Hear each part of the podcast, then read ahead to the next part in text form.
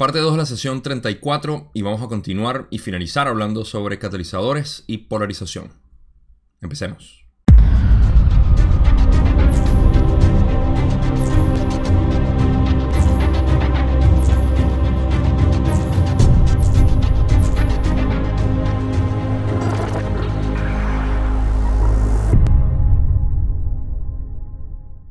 Hasta ahora hemos estado hablando bastante sobre catalizadores y polarización, así que el resto de esta sesión también está dedicado a eso. Y eh, ahora vamos a hablar dentro de los ejemplos de algunos personajes históricos como Martin Luther King, Albert Schweitzer y el general Patton, George Patton, de la Segunda Guerra Mundial. Eh, eso nos va a ayudar por la respuesta que Rada a ponernos en, digamos, eh, en contexto para entender cómo funcionan esto, estas experiencias que tenemos. También vamos a discernir, por supuesto, lo que es la, el, cómo se utilizan las experiencias, si algo es bueno o malo.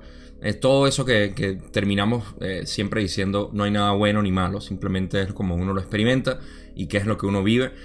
Eh, y hay otra información también de, eh, sobre lo que es nuestra interacción no solamente con la sociedad, sino con los dispositivos, como hemos hablado en los últimos videos, eh, eh, hablamos sobre lo que Don estaba preguntando, de cómo el catalizador era eh, representado o se manifestaba fuera de la interacción con otra persona, que sabemos que es el catalizador más fuerte que tenemos, lo que llamamos los espejos, y más allá de eso, cómo se manifiesta el catalizador también que, sea, eh, que no sea relacionado a eso. Así que tenemos algunas otras eh, preguntas en cuanto a eso.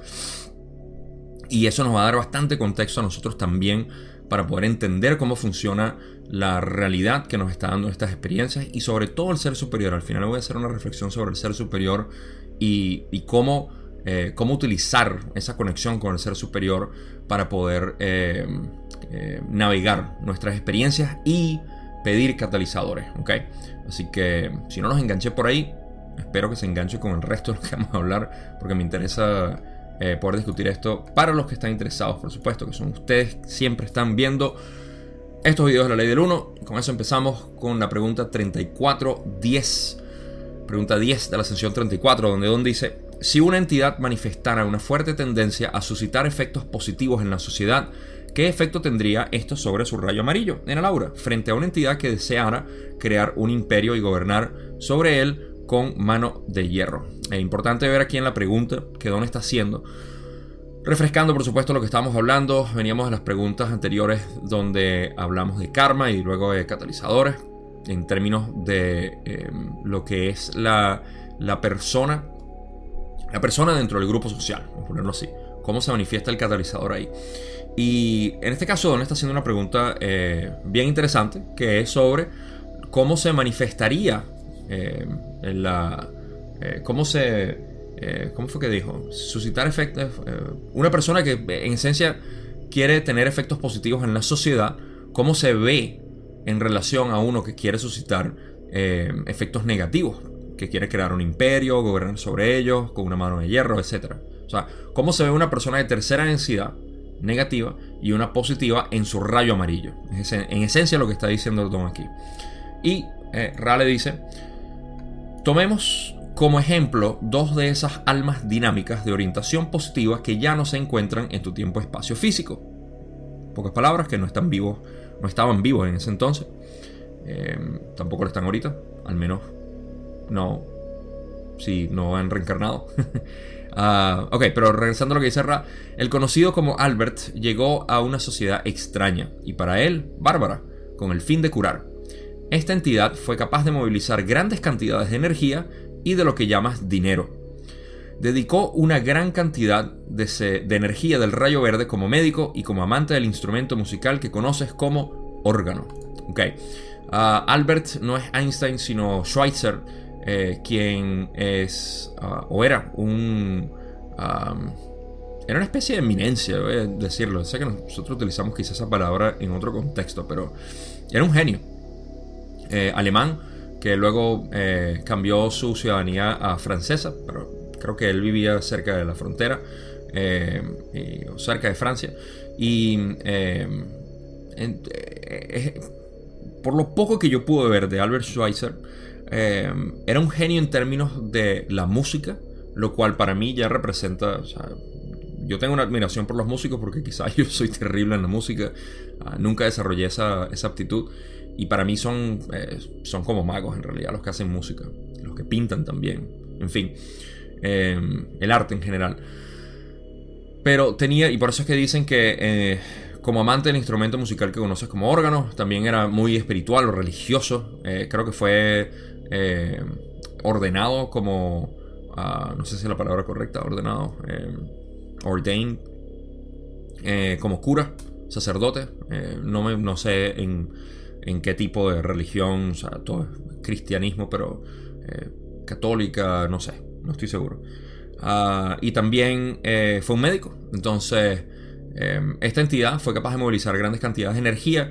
Si mal no recuerdo, utilizó muchos de sus fondos, de su dinero para él fundar todas estas... En la parte que llaman eh, la cantidad de energía y lo que movió eh, el rayo verde fue como médico en las misiones que hizo para ir a curar a, las personas. Tenía mucho esa tendencia de querer ir a, ayudar a otras personas, ¿no? Entonces, por eso es que se refieren a eso. De nuevo, Albert Schweitzer, si quieren, eh, les dejo un, el nombre y un vínculo, no sé, a Wikipedia de repente, donde pueden leer sobre él. si están interesados en ver cómo es una persona eh, bastante cristalizada en lo amarillo. Y me estoy adelantando. Vamos a seguir leyendo lo que dice Ra sobre Schweitzer. Dice: El rayo amarillo de esta entidad fue brillante y cristalizó por el afán. Eh, está mal escrito. Vamos a decirlo otra vez. El rayo amarillo de esta entidad fue brillante y se cristalizó por el afán aplicado en buscar los fondos necesarios para proseguir sus esfuerzos. Sin embargo, los rayos verde y azul eran también de una naturaleza sumamente brillante. Los niveles más elevados, como puedes llamarlo, estaban activos. Los puntos de energía inferiores, por así decir, permanecían en equilibrio y muy, muy brillantes. Ra eh, hace mucho énfasis en la, la, la cantidad de energía que tenía Schweitzer en, eh, en sus centros energéticos. Primero, recuerden que la pregunta viene de una persona que está utilizando su rayo amarillo, su, eh, su involucramiento con la sociedad para, para eh, fines positivos. Y eh, podemos ver en Schweitzer esta dirección. Cuando ellos dicen que el rayo amarillo de esta entidad fue brillante y cristalizó, se cristalizó. Está mal, mal la traducción, falta un pedazo como para decir que estaba cristalizado, era brillante y cristalizado por el afán de querer buscar los fondos necesarios para proseguir sus esfuerzos esa, e, esa motivación, esa intención que él tenía de llevar a cabo sus esfuerzos médicos es lo que ayudó a cristalizar su rayo eh, amarillo. Sin embargo, los rayos verde y azul, bueno, no a pesar, sino gracias a esa cristalización amarilla, aquí podemos ver el sistema energético en funcionamiento en una persona, como eh, Albert Schweitzer, eh, que al tener cristalizado el rayo amarillo implica que el rojo y el naranja están en completo funcionamiento, y sin, sin mucho distorsión o sin distorsión alguna. Toda esa energía estaba yendo hacia su intención amarilla de querer ayudar a otras personas. La energía no se perdía en, sí, eh, en identidad o en supervivencia, no le importaba nada de eso. Estaba cristalizado en su rayo amarillo. Y esto quiere decir cuando utilizas el rayo amarillo en servicio a otros, ¿ok? Esa es la dirección que el rayo amarillo tiene. En servicio a otros abre el corazón. En servicio al yo cierra el corazón y esa energía se empieza a compactar ahí, como vamos a ver en otro ejemplo. Eh, entonces, aquí podemos ver eh, un ejemplo cómo una persona cristalizada en el rayo amarillo quiere decir que el funcionamiento, el patrón vibratorio de, este, de, su chakra amarillo estaba en perfecta armonía con lo que él quería hacer y eso proyectaba esa energía hacia el corazón o él lo usó para proyectarlo. Lo pudo haber utilizado, por supuesto, lo negativo, pero lo utilizó lo positivo y eso, fíjense como dicen, eh, sin embargo, los rayos amarillos, eh, los rayos verde y azul eran también de naturaleza sumamente brillante. Eh, eso quiere decir que la energía que estaba utilizando aquí la estaba utilizando también en su afán por querer utilizar su ser, lo que él era, desde el, músico y el cura o el sacerdote hasta sus habilidades de médico. entre, entre verde y azul. Los niveles más elevados, como puedes llamarlos, o sea, estos niveles más elevados estaban activos, los, eh, eh, el índigo y, el y corona. Los puntos de energía inferiores, por así decir, permanecían en equilibrio y muy brillantes. Para mí aquí están hablando de los inferiores, incluso están hablando de la garganta, el, el, corazón y el resto. Se mantenían en perfecto balance. Y muy, pero muy brillantes. Eso quiere decir que la energía estaba fluyendo sin ningún tipo de bloqueo o con el eh, más mínimo bloqueo, casi imperceptible. Eh, entonces ahí tenemos ese buen ejemplo de lo que es una persona utilizando el rayo amarillo de esa manera y obviamente en un ambiente que le permitía hacer eso eh, para lo que dicen que para proseguir sus esfuerzos. Ahora pasamos al siguiente ejemplo, que como ya di también al principio, es Martin Luther King. Cuando dicen el segundo ejemplo es el de la entidad llamada Martin, esta entidad estuvo en gran parte confrontada a patrones bastante negativos del rayo naranja y el rayo amarillo. Sin embargo, consiguió mantener la apertura de la energía del rayo verde debido a la severidad de su prueba. Puede considerarse que ha polarizado más hacia lo positivo gracias a su fidelidad por el servicio al prójimo frente a un gran catalizador. Par de cosas que quiero mencionar aquí porque a, Luther King lo conocemos como eh, alguien que habló eh, en pro de la igualdad. ¿Okay? muy conocido obviamente por, eh, porque él era, eh, él era negro. Tenía su, su primer catalizador más fuerte era el racismo de aquel entonces, en, en, los, años 60 y 70. Em, y su trabajo fue direccionado hacia eso, ¿no? Entonces, em, ahí es donde cuando eh, esta parte eh, he visto que en inglés la interpretan de repente un poco desviada, casi como cuando hablamos de la homosexualidad, eh, sobre todo por el, cariño obviamente que se le tiene a Luther King y sus esfuerzos, pero cuando dicen que la entidad llamada Martin tuvo una gran parte, estuvo en gran parte confrontada a patrones bastante negativos del rayo naranja y el rayo amarillo. Eso no quiere decir que él estuvo lidiando con, esos patrones negativos, digamos, internamente, sino externamente. Eh, lo que tuvo que, enfrentar su ambiente obviamente era de desprecio, de racismo, de discriminación, de, em, de, cualquier tipo de, condescendencia en la que se, le trataba, ¿no? Y, eso era lo que él, eh, lo que él trabajaba, en lo que él, eh, su ser era básicamente eso. Y no se trata de nuevo de que él estaba eh, polarizado hacia lo negativo ni nada de eso, sino que tuvo que enfrentarse con este ambiente negativo. Cuando dicen del rayo naranja y el rayo amarillo, es porque precisamente el rayo naranja es identidad, lo cual tiene que ver todo con discriminación, y el rayo amarillo, poder sobre otros o esclavitud, lo cual él también estaba eh, en contra, obviamente, no tanto la esclavitud eh, que ya estaba abolida, sino como que la continuación de la esclavitud a través de lo que llaman aquí las minorías, eh, las poblaciones eh, minoritarias aquí en Estados Unidos, que son los negros, los hispanos y bueno, otros tipos de, categorías en las que están las personas en Estados Unidos creadas. Y eso está ilusoriamente creado porque aquí no existe tal discriminación entre la población.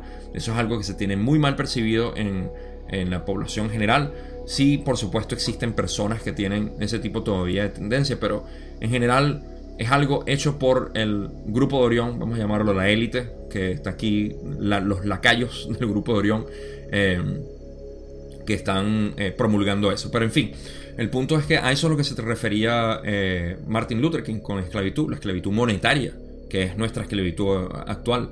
Ya no es una esclavitud de, digamos, de, de, de querer oprimirnos, de opresión. No es una esclavitud de opresión en ese tipo físico, sino de opresión monetaria. Nos hacen sentir como que no tenemos dinero y ellos controlan el suministro de dinero. Cuando me refiero a ellos, les pongo nombres, son aquellos de la élite que tienen obviamente eh, todos los bancos y sabemos. O sea, no es nada para, para suscitar ningún tipo de temor. Es una realidad, tenemos que vivir con eso. Y ahí, es un catalizador que todos tenemos que enfrentar si se nos presenta. En este caso, es eso. En fin, volviendo al material de Ra, eh, sin embargo, consiguió mantener la apertura de la energía del rayo verde. Claro, porque su intención era siempre de eh, positiva de servir a otras, eh, a otras personas con su trabajo. Y este, esto fue, fíjense como dicen, para fortalecer el punto que estaba diciendo de que no es que él estaba siendo negativo o tenía que tratar con lo negativo, sino que estaba enfrentando algo muy negativo. Y claro, o sea, siempre hay un, quizá existe la, posibilidad de que él se sintiera como que tenía que atacar a aquellos que lo estaban oprimiendo, mientras que él lo que quería era como, mira, yo no te quiero atacar a ti, simplemente quiero igualdad y justicia aquí. ¿ok? Existía la posibilidad de actuar negativo, pero él se mantuvo dentro de lo positivo. Y fíjense cuando dice a la severidad de su prueba. Se pueden referir a eso. Y luego dicen también eh, frente a un gran catalizador, lo cual fue la experiencia en la que él vivió. Recuerden que a él lo asesinaron. Y eh, bueno, no. Ah, como resultado, obviamente, del, ambiente en el que él vivía. Ok, ahora pasamos a la aclaratoria porque eh, Ra habló solamente de los nombres eh, Albert y Martin. Así que Don pregunta, ¿puedes dar los apellidos de Albert y Martin? Ra le dice, ¿conoces a estas entidades como Albert Schweitzer y Martin Luther King? Don continúa y dice, imaginaba que eran ellos, pero no estaba seguro.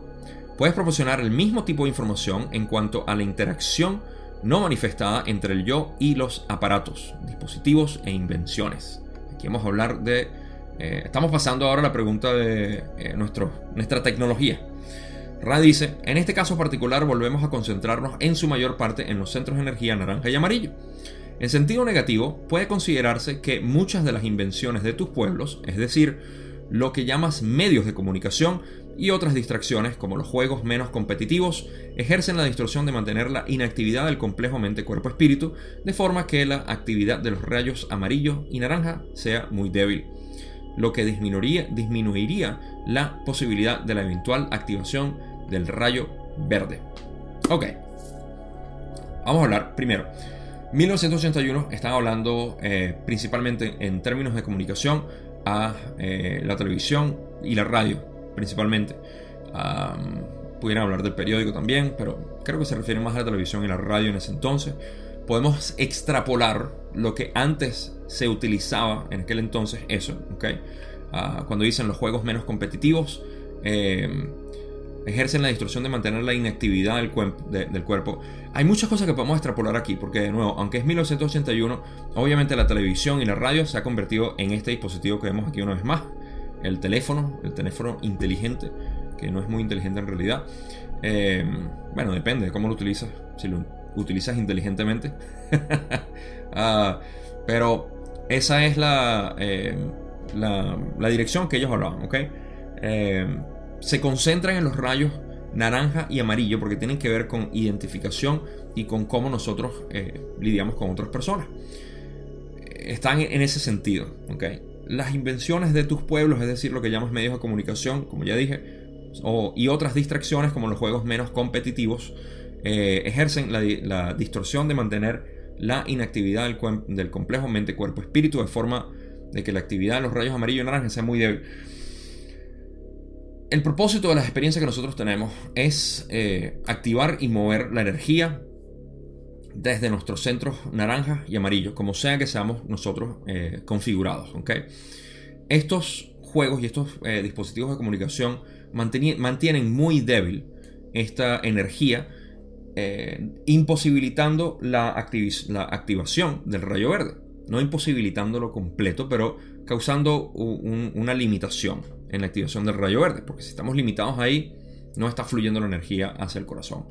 Eh, entonces, cuando hablamos de medio de comunicación, de nuevo, es el uso de, estos dispositivos para comunicarnos de una manera que sea, eh, que limite lo que es la, la interacción con otras personas y para eso voy a poner algunos ejemplos ahorita.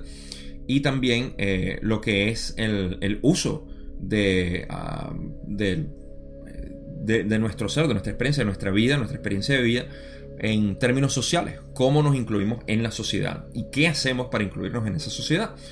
Ah, esto es importantísimo para nosotros poder polarizarnos hacia lo positivo, porque si no tenemos interacción con otras personas y si no nos sentimos parte de una sociedad, de una manera positiva, como vimos como Schweitzer o Luther King, que estaban expresando su ser, ya sea en música, en filosofía eh, o en medicina, lo que sea que, seas tú, si no estás eh, utilizando eso positivamente hacia la sociedad, estás perdiendo posible activación del rayo verde. Ese es el propósito de nosotros. Nosotros vinimos aquí a ser alguien para otros o para nosotros mismos, si eres negativo, pero estamos hablando de los positivos.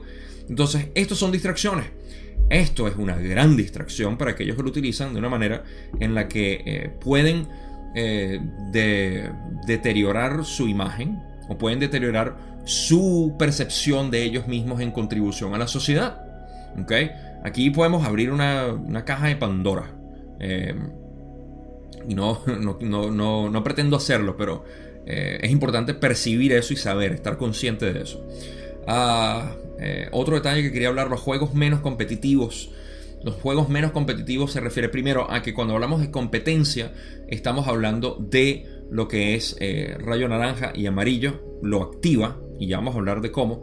Eh, los menos competitivos son así. Los juegos electrónicos tienden a tener eso también. Y lo digo porque yo fui y todavía sigo jugando algo, porque es, es algo que, que sigue siendo parte de uno y fíjense como a veces uno piensa que, ah, no, entonces si esto, si esto no hace tal cosa, entonces debería dejar de hacerlo porque si uno tiene una necesidad de hacer algo, hazlo. Y eso es lo importante de todo esto. Aquí es donde traigo lo que nada es bueno ni malo, es como tú lo utilices. Pero los juegos electrónicos tienen la posibilidad de crear esa eh, inactivación, de mantener, más adelante van a decir otros términos eh, hablando de esto. Pero dicen que Ah, menos competitivos ejercen la distorsión de mantener la inactividad del, complejo mente, cuerpo, espíritu. Lo mantienen a uno como atontado, lo mantienen a uno distraído. Eh, de, la, ah, de, forma que la actividad en los rayos amarillo y naranja sea muy débil. La actividad es muy débil porque no hay interacción con otros yo, no hay interacción con el yo y la sociedad. Entonces, eh, no es que está creando bloqueos, pero está disminuyendo la energía que pueda fluir. Entonces, de nuevo, de repente balance en todo esto. Y lo digo porque yo vengo de un trasfondo de haber jugado durante horas y horas y haber dejado por completo la sociedad y hasta mi familia por querer jugar. Eh, desde niño y hasta adulto, bastante que jugué. Eh, y de nuevo, no estoy diciendo que esté mal, es cómo tú lo percibes y cómo tú lo utilizas en tu vida y en tu experiencia. Pero vamos a seguir hablando de eso. Eh, Ra continúa y dice, otros de tus mecanismos pueden ser considerados como útiles con los que la entidad explora las aptitudes de su complejo físico o mental, y en algunos casos el complejo espiritual, activando así el rayo naranja en lo que llamas tus deportes de equipo, y en otros mecanismos como tus medios de transporte.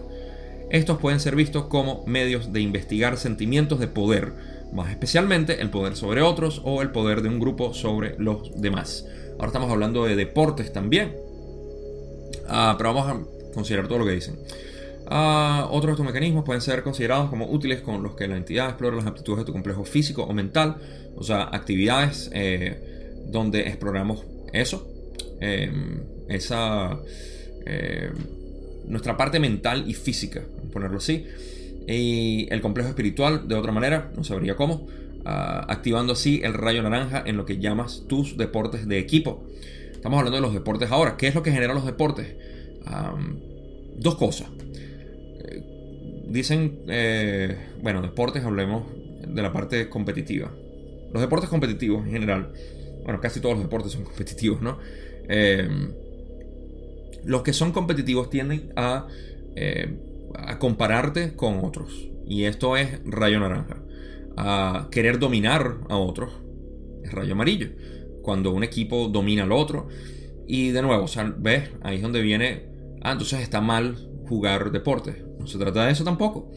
¿Cómo reaccionas tú eh, en un deporte, digamos, em, y esto es muy, muy clásico, yo creo que es la, viniendo de fisicoculturismo que puede ser considerado un deporte, te estás comparando con otras personas, siempre, porque tú no sabes qué físico tiene a menos de que tengas un, eh, un físico comparativo.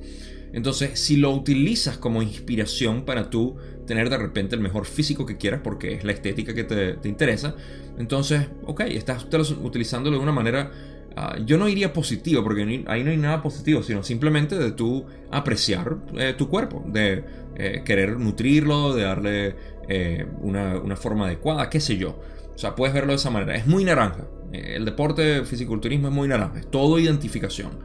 Y en el rayo amarillo, bueno, se pudiera ver como bloqueo, ¿ok? Se permitiría la energía, es lo que yo diría en términos de fisiculturismo o la estética del cuerpo en general.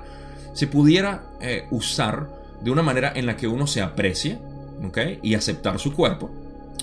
O se pudiera utilizar de manera como bloqueo para decir mi cuerpo no es suficiente, no me veo lo suficiente eh, X o cualquier razón. No soy, no soy, no soy, no soy. ¿Ves? Naranja. Amarillo serían los deportes eh, competitivos. Porque ahora estás midiéndote eh, contra otro grupo y es tu equipo el mejor y todo esto. Entonces, ¿quiere decir que es negativo? No, necesariamente.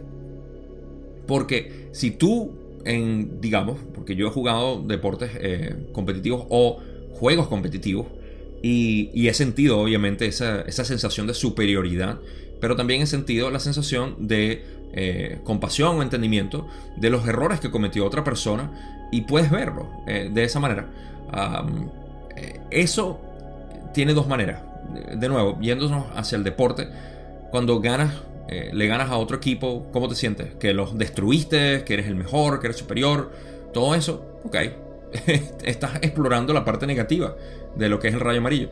Lo estás utilizando de manera en que tú digas, eh, mira, o sea, puedo ver que no, o sea, no, fue, no eres tú, obviamente, fueron errores. Eh, yo cometí la... Creo que Gary Kasparov, Kasparov, Kasparov, el ruso más conocido de, en ajedrez, famoso, él decía, yo gano porque cometo menos errores que mi oponente.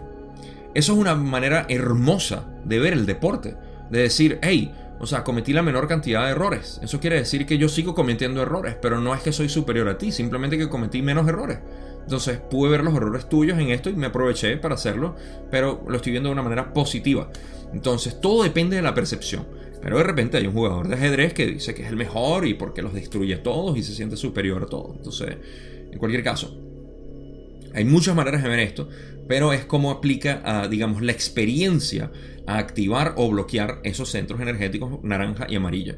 Desde este punto de vista lo que estamos viendo es eso, es únicamente cómo activar o se pueden bloquear esos centros energéticos y cómo juegan estos deportes, eh, juegos no competitivos, o eh, cualquier tipo de, actividad que sea relacionada a eso. Ok, pasamos a la siguiente pregunta, saliendo ya de eso. Eh, Don dice cuál es el efecto general de la televisión en nuestra sociedad respecto a ese catalizador. Recuerden, 1981, televisor era el Internet de aquel entonces. Radice, sin ignorar las tentativas del rayo verde de muchos por comunicar a través de ese medio informaciones veraces y hermosas que pueden ser de utilidad debemos indicar que el efecto total de ese aparato es de distracción y letargo. En inglés utilizaron la palabra dormir, no letargo. así que mm, no voy a decir mala traducción, pero no una traducción completamente eh, adecuada. Ok. Televisor, muchísimos de nosotros ya no vemos televisión, espero. Ah, yo recuerdo que perdí mi necesidad o mi, mi interés, ni siquiera necesidad, mi interés de querer ver cualquier tipo de televisión en el 2008, luego de haber comprado primeros televisores pantalla plana. Ah, y em, recuerdo que fue cuando tuve mi despertar con, el, con la élite. Em, no, no, sabía nada de espiritualidad en ese entonces, pero abandoné el televisor. O sea, lo utilicé únicamente para mis juegos no muy competitivos, mis juegos de RPG. Em, eh, pero ah, era, mm, eh, eh, Fue un momento en el que me di cuenta de cómo el televisor estaba siendo utilizado, obviamente, para lavar el cerebro a las personas. Y, obviamente esto es controlado por la élite, el grupo de Orión, em, y mantenerlos así. Pero entonces ahora, ok, estamos hablando del televisor de 1981. ¿Cuál es el televisor de ahora? Ya que casi nadie está viendo televisor. Bueno, primero que nada, sí existe un televisor nuevo o eh, una especie de televisión lo cual es Netflix, Hulu y el resto de los nombres que se me olvidan porque solamente conozco Netflix. Em, y antes, bueno, hasta hace un tiempo nadie quería ver televisión y vino Netflix y Netflix era total. Y ahora ha sido eh, eh, parecido, está creo que Warner, está Disney. O sea, ahora la televisión por cable que existía antes, ¿ok? Ahora es, eh, em, digamos, televisión por internet. y tienes que pagar suscripciones a cada uno de estos. O sea, el televisión por cable que se pagaba antes, HBO, todo eso, ahora es lo mismo, pero tienes que pagar por separado, ¿sabes? Es absurdo. En cualquier caso, esa es el nuevo televisión. Pero tenemos el agregado del internet porque Gracias al Internet que está llegando eso. El Internet es el medio por el cual, porque en aquel entonces en televisión había muchas personas en mi... Eh, imagínense, el mejor ejemplo que les puedo dar de un uso positivo de la televisión en Venezuela, para los venezolanos que me están escuchando, y si no, busquen a Renio Tolina, eh, los que no los conocen. Eh, fue, fue una, una eminencia, esa sí fue una eminencia para mí en Venezuela, quien quiso, obviamente, polarizar hacia lo positivo su ser. Me encantaría preguntarle a la Confederación eh, sobre Renio Tolina porque tenía una dirección muy positiva. O sea, ustedes escuchan a Renio Tolina en los 70 o los 60 y es como escuchar a Alan Watts de alguna manera. Pero, eh, bueno, ¿qué pasó con Renio Tolina? No es para arruinarles la investigación, si no lo conocen, lo mataron o lo mandaron a matar. Fue una explosión típica de la CIA en, en aquel entonces. Eh, Carlos Andrés Pérez eh, fue obviamente quien estuvo involucrado en eso. Obviamente no quiero decirlo porque no lo sé, pero eh, muy, muy involucrado en eso. Renio Tolina, eh, excelente persona que estaba utilizando el medio de comunicación de la televisión con fines, como ellos dicen, rayo verde, de comunicar. Y bueno, lo mandaron a matar en realidad fue porque era eh, oficialmente fue un accidente de avioneta, pero todos sabemos lo que estaba pasando en los 60 y los 70 con las avionetas que de alguna manera explotaban y casualmente llevaban a gente importante a la CIA. Gracias. Muchos de esos sí han sido eh, ya eh, reportados por la CIA como intentos para preservar la, paz de los Estados Unidos. en cualquier caso, él utilizaba los el medio de la televisión para eso y bueno, se lanzó para presidente también. Para los que no van a buscar a Tolina, esa fue la razón por la cual eh, se especula fuertemente que fue asesinado. Incluso en aquellos años se sabía, o sea, se especulaba fuertemente que, era, que había sido asesinado. En cualquier caso, Renio Tolina a un lado, ahora estamos en el Internet, que es donde se puede comunicar. Este medio que yo estoy utilizando de YouTube está eh, censurado en muchas de las cosas que uno puede decir y hacer en este entonces lo cual es otra especie de televisión manipulada. Ah, pero afortunadamente hasta ahora no han censurado este tipo de contenido que el que yo estoy dando. Quizá porque es bastante abstracto y a muy pocos les afecta. No sé. Eh, pero se puede utilizar para estos medios, que es uno expresarse. No hay nada específico que sea positivo o negativo. Es uno expresarse, sea lo que sea. Ah, y por eso es que invito a la mayoría de las personas a que se expresen, a que digan lo que tengan que decir, que sientan en su sabiduría qué es lo que es correcto. Rayo azul, úsenlo. Entonces sí, puede ser utilizado de esa manera, pero debe indicar que el efecto total de este aparato es de distracción. Netflix, Hulu, HBO, HBO, lo que sea, Disney, Warner, o el Internet, o este señor que está aquí que tiene todo. Entonces puede ser utilizado para distracción absoluta pasar todo el día viendo, ay, este es mejor que yo, ay, este Ah, yo quisiera tener esto. Y ay, ay, ay, ay, ay, ay, ay, ay, ay, ay. Rayo naranja, bloqueado. Rayo amarillo, bloqueado. Porque aquí es donde vengo y traigo el, eh, el ejemplo de que la generación que me sigue, yo teniendo 38 años, yo crecí en un terremoto. un terremoto, de hecho, 1997.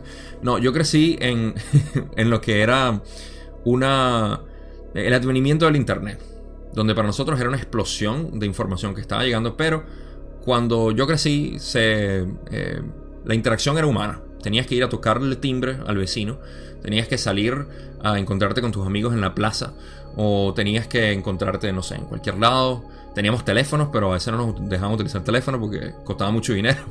y estaban monitoreando siempre cuántos minutos uno hablaba. Ah, en fin, o sea, era muy limitado.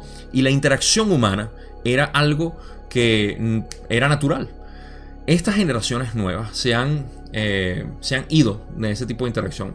Obviamente, con todo lo que ya he dicho, no estoy diciendo que sea positivo ni negativo, ni bueno ni malo. Simplemente es algo notable. Ya no existe esa comunicación como antes a través de medios humanos. Uno no quiere hacer eso. Y no digo uno, sino las generaciones nuevas están entrando en este medio de comunicación que es, simplemente así. Hey, ¿cómo hablas tú con las otras personas? A través de Discord o de Skype en aquel entonces, si todavía se utiliza, o de eh, cualquier otro medio de comunicación, eh, Facebook, Messenger o por WhatsApp o por lo que sea, Telegram. Se ha perdido. Eh, esa interacción humana. Entonces, esa es una distracción y para mí parte también del letargo espiritual. Letargo no es la palabra, ellos dijeron eh, sleep, dormido. Cuando hablamos del despertar, es despertar espiritual. En este caso, mantienen a la población en letargo o dormidos gracias a esto. Y no voy a decir mantienen, la misma población se mantiene, porque no es nadie responsable, somos nosotros mismos. Eh, pero sí, esta generación es nueva y me ha tocado lidiar con eh, personas de, eh, de, las generaciones que ahorita tienen 20, de, de 20 a 30 años, por decir.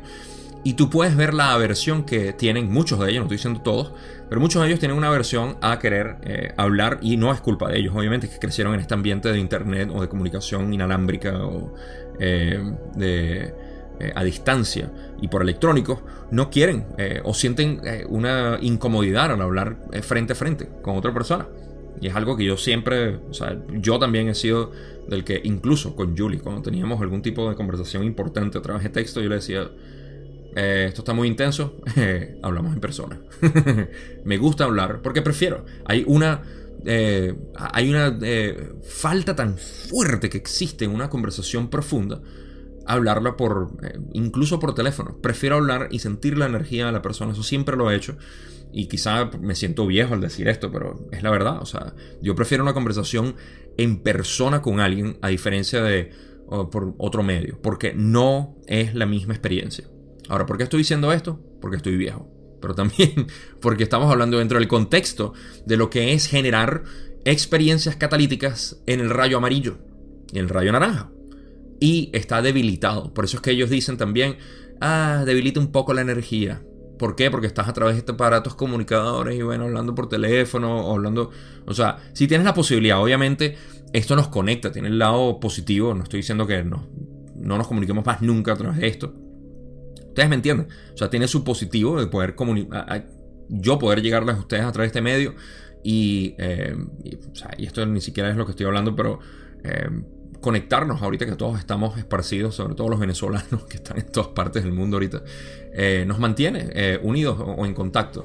Pero sustituir el contacto humano por esto, ahí se pierde el catalizador, es lo que quiero decir. En fin, divagué mucho, dejé que mi vejez prematura hablar. Y vamos a pasar a la otra pregunta, 3414, donde Don dice, ¿puedes proporcionar la misma información respecto a la guerra y los rumores de guerra? Ahora vamos a entrar en la otra parte de eh, lo que genera catalizadores. Ra dice, puedes verla en relación con tus artilugios. Esta relación entre la guerra y el yo es una percepción fundamental de la entidad en proceso de maduración. Existe una gran posibilidad de acelerar el proceso en cualquier dirección deseada. Puede polarizarse negativamente al asumir actitudes bélicas por cualquier razón. También se puede estar en una situación de guerra y polarizar positivamente al activar los rayos naranja y amarillo y verde, realizando acciones que calificas de heroicas para proteger a otros complejos mente, cuerpo, espíritu. Aquí tenemos eh, una tenemos más información sobre esto, pero quiero hacer una pausa aquí, obviamente, porque ahora estamos hablando de cómo la guerra influye, o los rumores de guerra, influyen en lo que es eh, los procesos catalizadores que nos dan, ah, o las experiencias que nos dan procesos catalizadores para nosotros polarizarnos. ¿okay? Recuerden, es así, una experiencia trae un catalizador, el catalizador nos ayuda a polarizarnos hacia lo positivo o lo negativo. Son lecciones que nos vienen. ¿okay? Entonces, eh, ¿cómo el ejemplo de la guerra, bueno, ok. Primero, existe una gran posibilidad de acelerar el progreso en cualquier dirección deseada. ¿ok? Somos la entidad y se nos presenta la posibilidad de guerra. Vamos a, vamos a la guerra contra X. Ok, tengo dos posibilidades. O me involucro en la guerra y digo sí voy a la guerra. ¿ok? O dos, no voy a la guerra. ¿ok? Ahorita exploramos el no ir a la guerra. Pero digamos el que vamos a la guerra. Y dicen, puede polarizarse negativamente al asumir actitudes bélicas. ¿ok? Eso quiere decir Voy a la guerra porque quiero ir, matar, ir a matar a esos desgraciados. Los odio. Todos ellos deben morir. Ya sean eh, blancos, negros, asiáticos, eh, ah, franceses, colombianos, argentinos, eh, japoneses, chinos, rusos, lo que sea. o son judíos, o son cristianos, o lo que sea. O sea, las guerras siempre dan esa posibilidad de crear odio a través de mi posición, mi identificación naranja hacia eh, mi grupo amarillo contra otro grupo amarillo por su naranja, si me entienden. Eh, identidad y grupos, ¿no? Eh, esa es la posibilidad negativa. Se presta para eso. Sin embargo, también se puede, se puede estar en una situación de guerra y polarizar positivamente, ligeramente, ah, hacia los rayos naranja y amarillo. ¿Por qué? Porque percibes a tus hermanos, a tus, bueno, hermanos, todos en realidad, pero principalmente a, tus eh, a tus colegas, a tus homólogos, tus eh, compañeros soldados, eh, al querer salvar, salvarlos de manera heroica. Eso ya es verde, querer salvarlos de esa manera, pero para eso necesitas activar el naranja y el amarillo de verlos como otro yo y ser parte de, ti, de tu grupo. Esto también aplica, y ha pasado mucho en las guerras, a querer ayudar a un enemigo herido no se trata de matarlo, se trata de, hey, eres un humano y si puedes abrirte el corazón y puedes verlo así, lo vas a, te puedes polarizar hacia lo, hacia lo positivo en este caso. Entonces tienes esas posibilidades.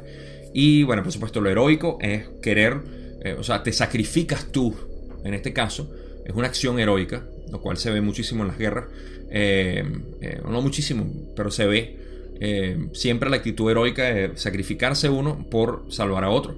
Eso es eh, rayo verde, el mártir en este caso, pero es una activación del rayo verde. ¿okay? las posibilidades están ahí.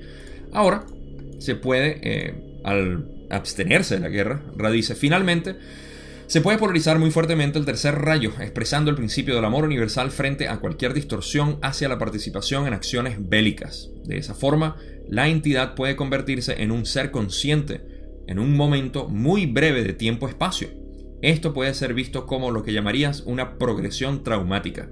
Cabe hacer notar que entre tus entidades un gran porcentaje de todas las progresiones tienen el trauma como catalizador. Dos cosas que vamos a sacar aquí. Primero para terminar lo que es la polarización a través del catalizador que la experiencia guerra nos da.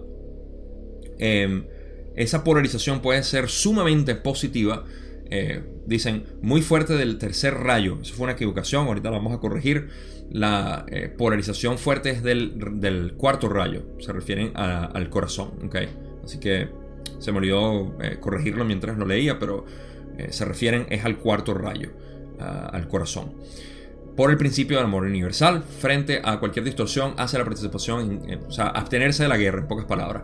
Y de esa forma la entidad puede convertirse en un ser consciente en un momento breve, de tiempo-espacio, porque estás eh, notando que no quieres participar en la guerra y dices no. O sea, yo no voy a participar en la posibilidad de ir a matar a otras personas, eso va completamente en contra mío.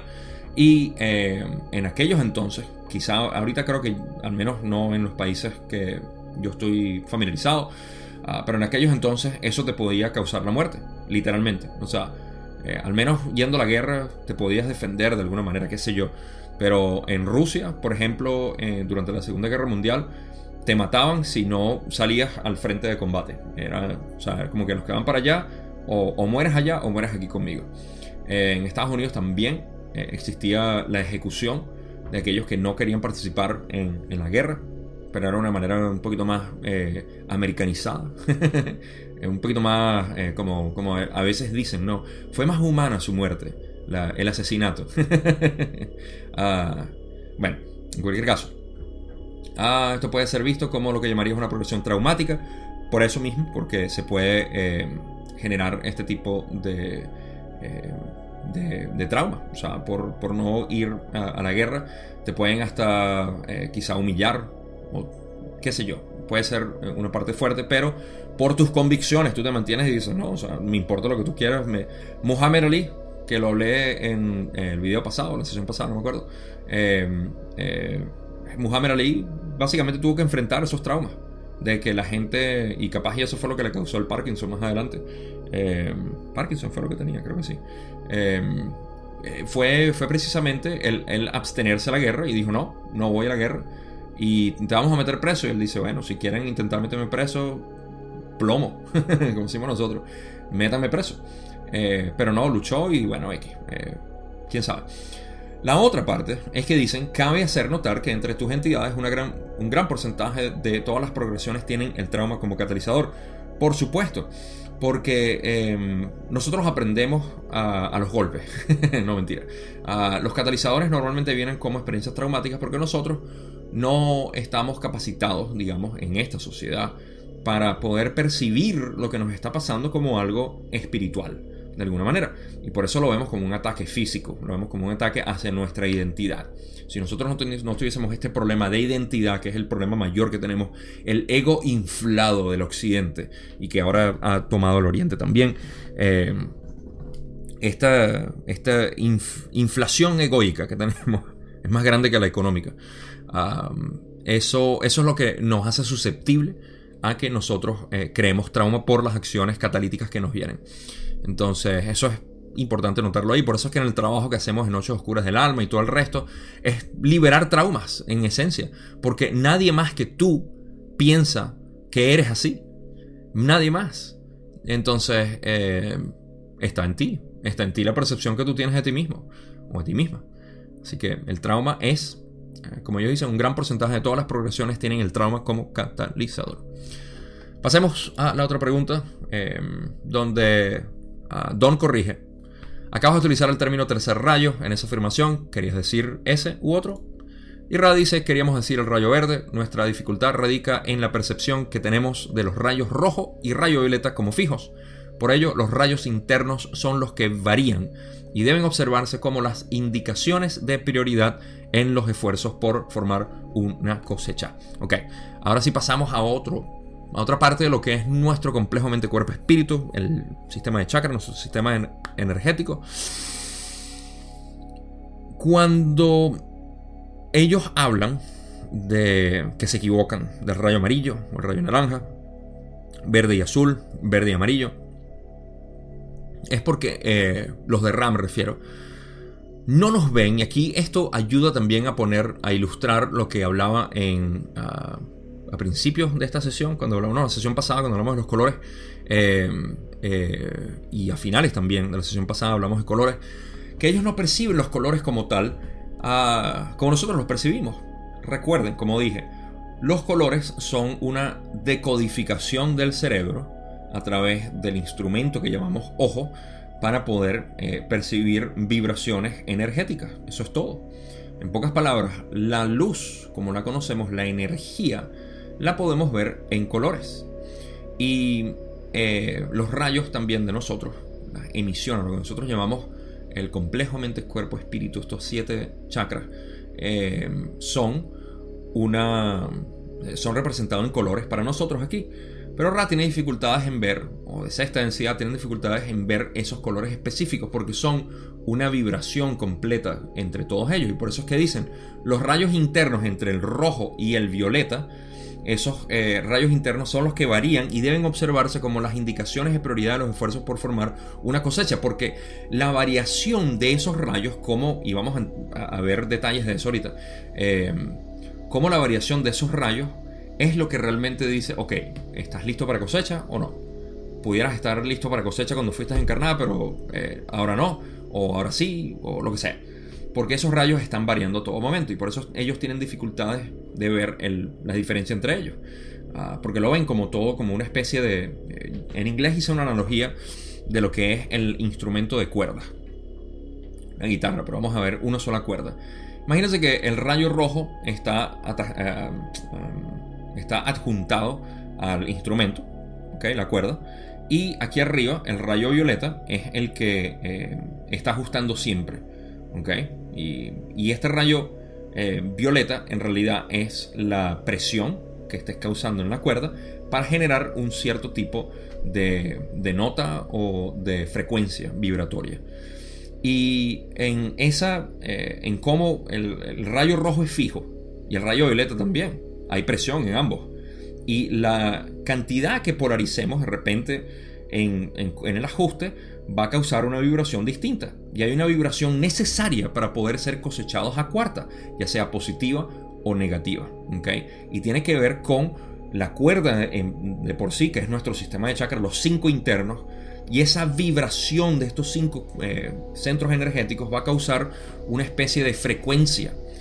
Y literalmente es lo que estamos haciendo Ra, cuando hablan de Carla, y esto lo he dicho varias veces, pero ahorita vale la pena mencionarlo, cuando hablan de Carla como el instrumento, no es como un instrumento de una herramienta. Hablan de un instrumento como algo que pueden tocar musicalmente para poder emitir eh, sonidos, en pocas palabras. Nosotros también somos un, eh, un poema de tonos, que es lo que ellos también nos dicen. Que el creador, y esta es la, poesía de Ra, el creador está esperando la, el balance de estos centros energéticos para tocar su armonía a través de nosotros. Y entonces esa analogía de repente explica lo que ellos quieren decir aquí en cuanto a los rayos internos y los rayos fijos, el rojo y el violeta. El rojo es fijo y está generando una tensión, en este caso una energía, para no irnos tanto hacia la analogía, está eh, permitiendo energía fluir, y el violeta es una suma de todos ellos, es lo que ellos dicen, es la suma de eh, todo el complejo mente-cuerpo-espíritu. Entonces el violeta es el que ajusta y básicamente dice, ok, tienes una frecuencia de este tipo o de aquel tipo, ¿estás listo para la cosecha o no? Y la cosecha, no sé, eh, lo hablamos después. Pero eh, tiene que ver con, obviamente, nuestro proceso de final de tercera densidad y el ciclo maestro y el resto. Pero espero que aquí haya tenido sentido. A eso es a lo que se refiere, la dificultad que tienen. Ellos ven los rayos internos de una manera como que está variando todo momento. Pero siempre ven el rojo y el violeta como los que son para eh, medir la cosecha. ¿Qué tanta intensidad hay ahí? Don continúa y dice, puede utilizarse el rayo rojo, un rayo rojo intenso, como un índice de prioridad en la encarnación, así como un intenso rayo violeta. Rale dice, es correcto en parte. En la graduación o cosecha a cuarta densidad positiva, el rayo rojo es visto únicamente como el que, cuando está activado o activo, es la base para todo lo que ocurre en los niveles vibratorios, cuya suma es la energía del el rayo violeta. Este rayo violeta es la única consideración para la cuarta densidad positiva. Fíjense, aquí están hablando ahora de lo que es la cosecha como tal y cómo es percibido a través de ellos cuando una persona está apta para la cosecha. Eh, aclaratorio aquí, ellos no son los, eh, los, granjeros que están esperando para cosecharnos y consumirnos. Ah, tampoco son los que deciden si nosotros somos cosechados o no. Lo decidimos nosotros mismos.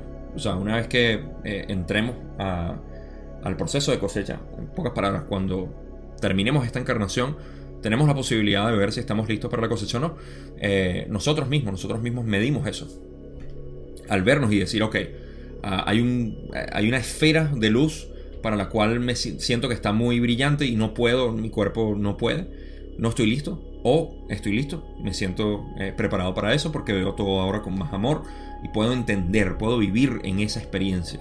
Eso es básicamente lo que es la cosecha. Tú mismo te cosechas. Por decirlo de alguna manera. Ok, entonces dice, en la graduación o cosecha cuarta densidad positiva, importante decirlo positivo aquí, el rayo rojo es visto únicamente como el que cuando está activo, ok, es la base para todo lo que ocurre en los niveles vibratorios, es la base, o sea, es la fuente de todo, de la vibración que está ocurriendo en tus otros cinco eh, centros energéticos cuya suma, la suma de estos cinco centros energéticos, es el rayo violeta. Y a través de eso es que ellos ven y dicen, ok, eh, estos tienen más posibilidades de, armonizarse para la cosecha o no, se les da o no se les da prioridad, eh, errantes que vengan, etc. Este rayo violeta es la única consideración para la cuarta densidad positiva, como ya dije. Es lo único que ellos ven, el rayo violeta. Y el rayo rojo también, eh, por eso que dicen que es correcto en parte. Porque el rayo rojo es considerado como lo que está energizando todo. Y el rayo violeta es la suma de esa vibración completa, como ya dije en la analogía de la guitarra. Continúan y dicen, al evaluar la aptitud para la cosecha de cuarta densidad negativa, se examina muy cuidadosamente la intensidad del rayo rojo, así como del rayo naranja y del rayo amarillo ya que se precisa gran cantidad de resistencia y energía de este tipo para el avance negativo, pues es sumamente difícil abrir la puerta de acceso a la infinidad inteligente desde el centro del plexo solar. Es necesario para la cosecha de cuarta densidad negativa. Ok. Hablamos del positivo, ahora del negativo, sabiendo que eh, ellos no abren el corazón, esa es la diferencia, no abren el corazón, lo cierran más bien y eh, utilizan toda la energía que ellos tienen en los rayos eh, rojo, naranja y amarillo, los chakras inferiores, y necesitan potenciarlo porque si la energía no está subiendo el corazón, está siendo mantenida ahí y es muy fuerte este trabajo, por supuesto, eh, seguir activando lo que es el dominio hacia otras personas, la manipulación, el control, eh, la esclavitud, rayo naranja y el rayo rojo. Entonces todos estos tres necesitan ser considerados para ver, y fíjense como dicen, cuidadosamente, porque se necesita ver que estén muy polarizados hacia lo negativo, por eso que necesitan 95% de servicio al yo para poder ascender a cuarta densidad negativa y eh, dicen, ok, este tipo de avance negativo es sumamente difícil abrir la puerta de acceso a la infinidad inteligente desde el centro del plexo solar, porque el plexo solar es la parte más alta a la que ellos llegan sin abrir el corazón, y a través de ese plexo solar es que pueden decir, eh, ok, eh, vamos a seguir, a continuar con esta filosofía negativa de esclavizar y controlar a todos con la mejor argucia que pueda tener y bueno, el resto, o sea, esos son los negativos es necesario para la cosecha de cuarta densidad negativa. Eh, en esencia, ver esa potencia que tienen. Tienen que ser muy, muy, muy negativos para poder subir a cuarta eh, densidad negativa. Lo cual me lleva a aclarar un punto que a veces tengo la pregunta. Eh, ¿Cómo puede alguien negativo subir a cuarta densidad cuando la cuarta densidad es de amor y entendimiento? La respuesta es bastante simple. Aquellos que suben a cuarta densidad positiva obviamente tienen un amor hacia otros eh, esparcido hacia otros, y hacia ellos también, obviamente. Y los negativos también tienen mucho amor, pero todos para ellos. Entonces, por eso que necesitan tener el, amor que pudieran darle a otros, se lo necesitan dar a ellos. Es tanto, tanto aislarse y separarse del resto que tiene que ser suficientemente potente como para ellos sentirse que realmente eso es lo que quieren vivir. O sea, ¿estás seguro de que quieres dominar a la gente? Sí, plenamente seguro, ok, vamos a darte catalizador tras catalizador y vas a matar gente y vas a torturarlos y vas a hacerle lo que sea y vas a violar eh, todo tipo de personas y lo que sea. O sea, vas a abusarlos hasta el punto de que tú sientas que ellos no son nadie. Todo te está beneficiando a ti. Y el beneficio que tú quieras es este, es este, este.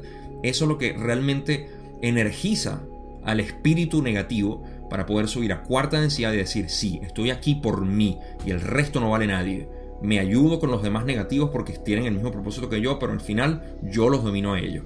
Y así van en su proceso filosófico negativo hasta sexta, que es donde al fin se dan cuenta y dicen, ok, quiero seguir polarizándome, pero para eso tengo que unirme a ustedes. Hmm, ok, tiene sentido, me uno. así que ese es el camino del creador. Y esto es algo que ah, voy a hacer una acotación aquí rapidísimo. Así que si, si se me están durmiendo, despiértese, porque esto es importante.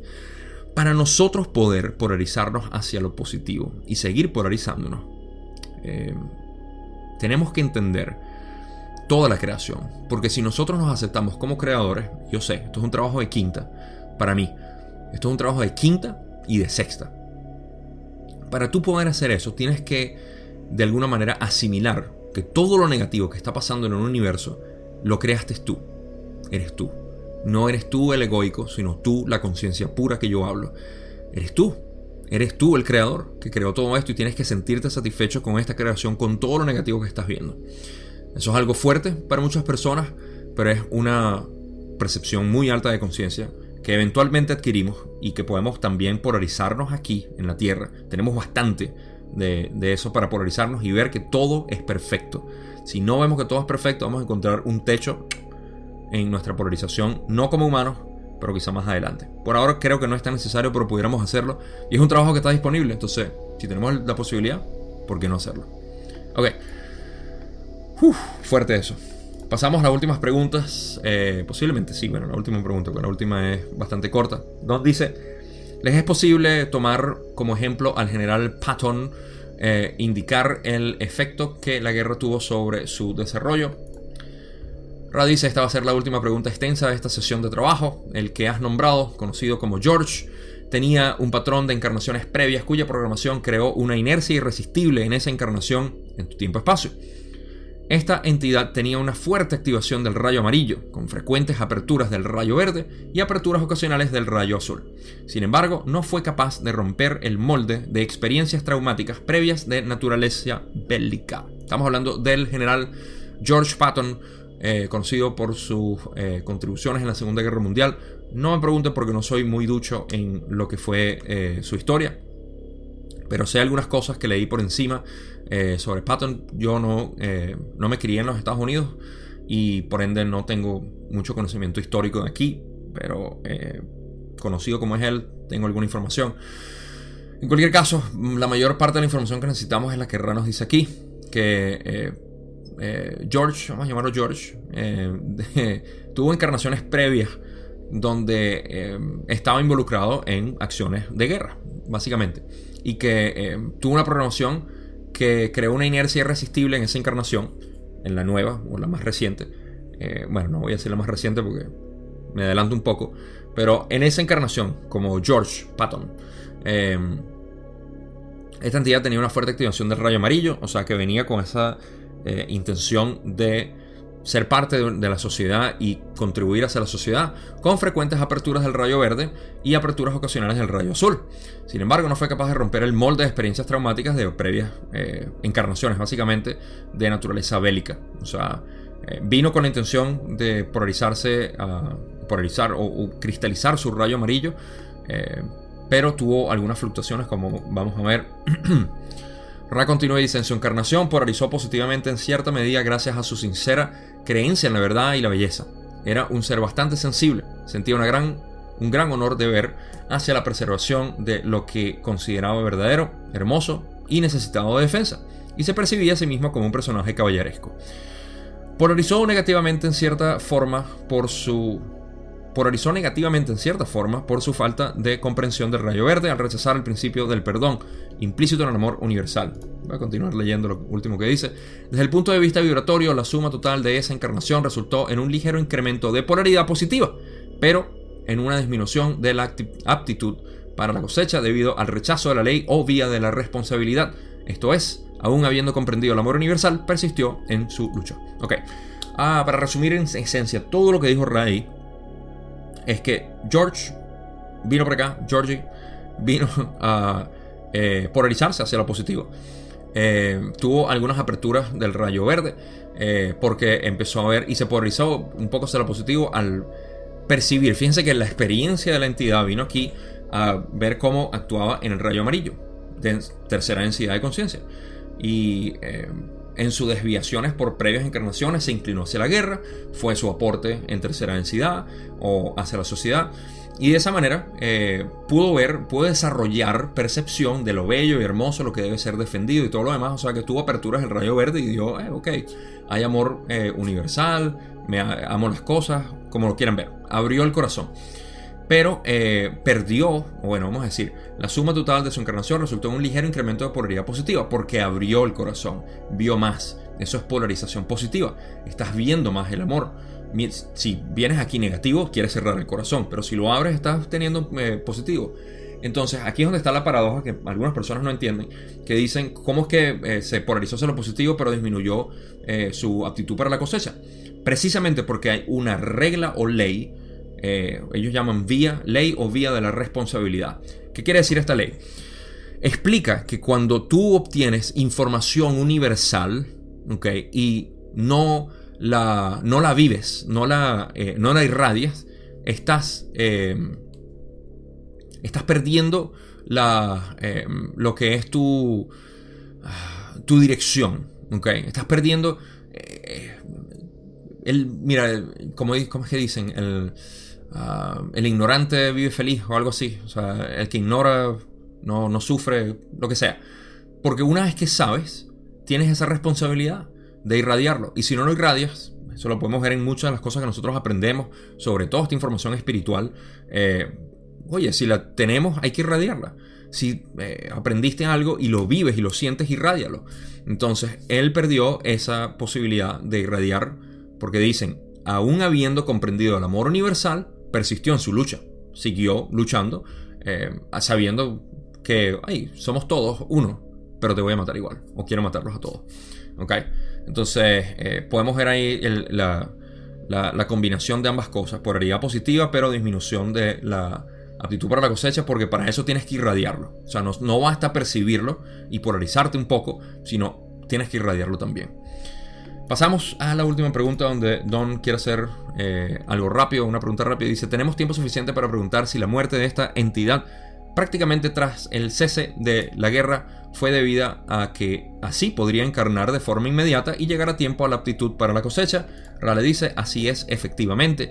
Y esto nos deja dos cosas. Uno, el Georgie murió aproximadamente dos o tres años después de la guerra en un accidente de, carros que fue uno de esos accidentes que uno dice, mm, ¿por qué es tan extraño? ¿no? Em, fue un accidente de tránsito, no sé, fue un carro. Pero en cualquier caso, pasó y a las semanas murió. Y la pregunta de Don es, ¿será que murió tan rápido para él poder encarnar otra vez y mejorar su actitud para la cosecha? Y Raleigh dice, eso es correcto. ¿Qué quiere decir eso? Ah, podemos ver, y aquí es donde voy a llevar a la parte del ser superior que, les, eh, que los enganché al principio. El ser superior, una vez visto el progreso de la entidad, eh, puede programar, como siempre, catalizadores y el resto para ir navegando lo que es la experiencia que el, ser vino aquí a, vivir. Porque si en una encarnación no puede, hey, tenemos otras encarnaciones. Así que por eso morimos y volvemos, morimos y volvemos. Para seguir entrenando a este... el ser superior no sabe exactamente cómo debe ser. Solamente sabe el camino hacia donde debes llegar. Y te guía. Por eso es que el ser superior te guía. Pero no sabe todo. Él no sabe lo que te va a pasar, lo que tienes que hacer. Te pone en ciertas circunstancias o se pone en ciertas circunstancias, porque eres tú mismo, eh, se pone en ciertas circunstancias como esta para ver qué sucede.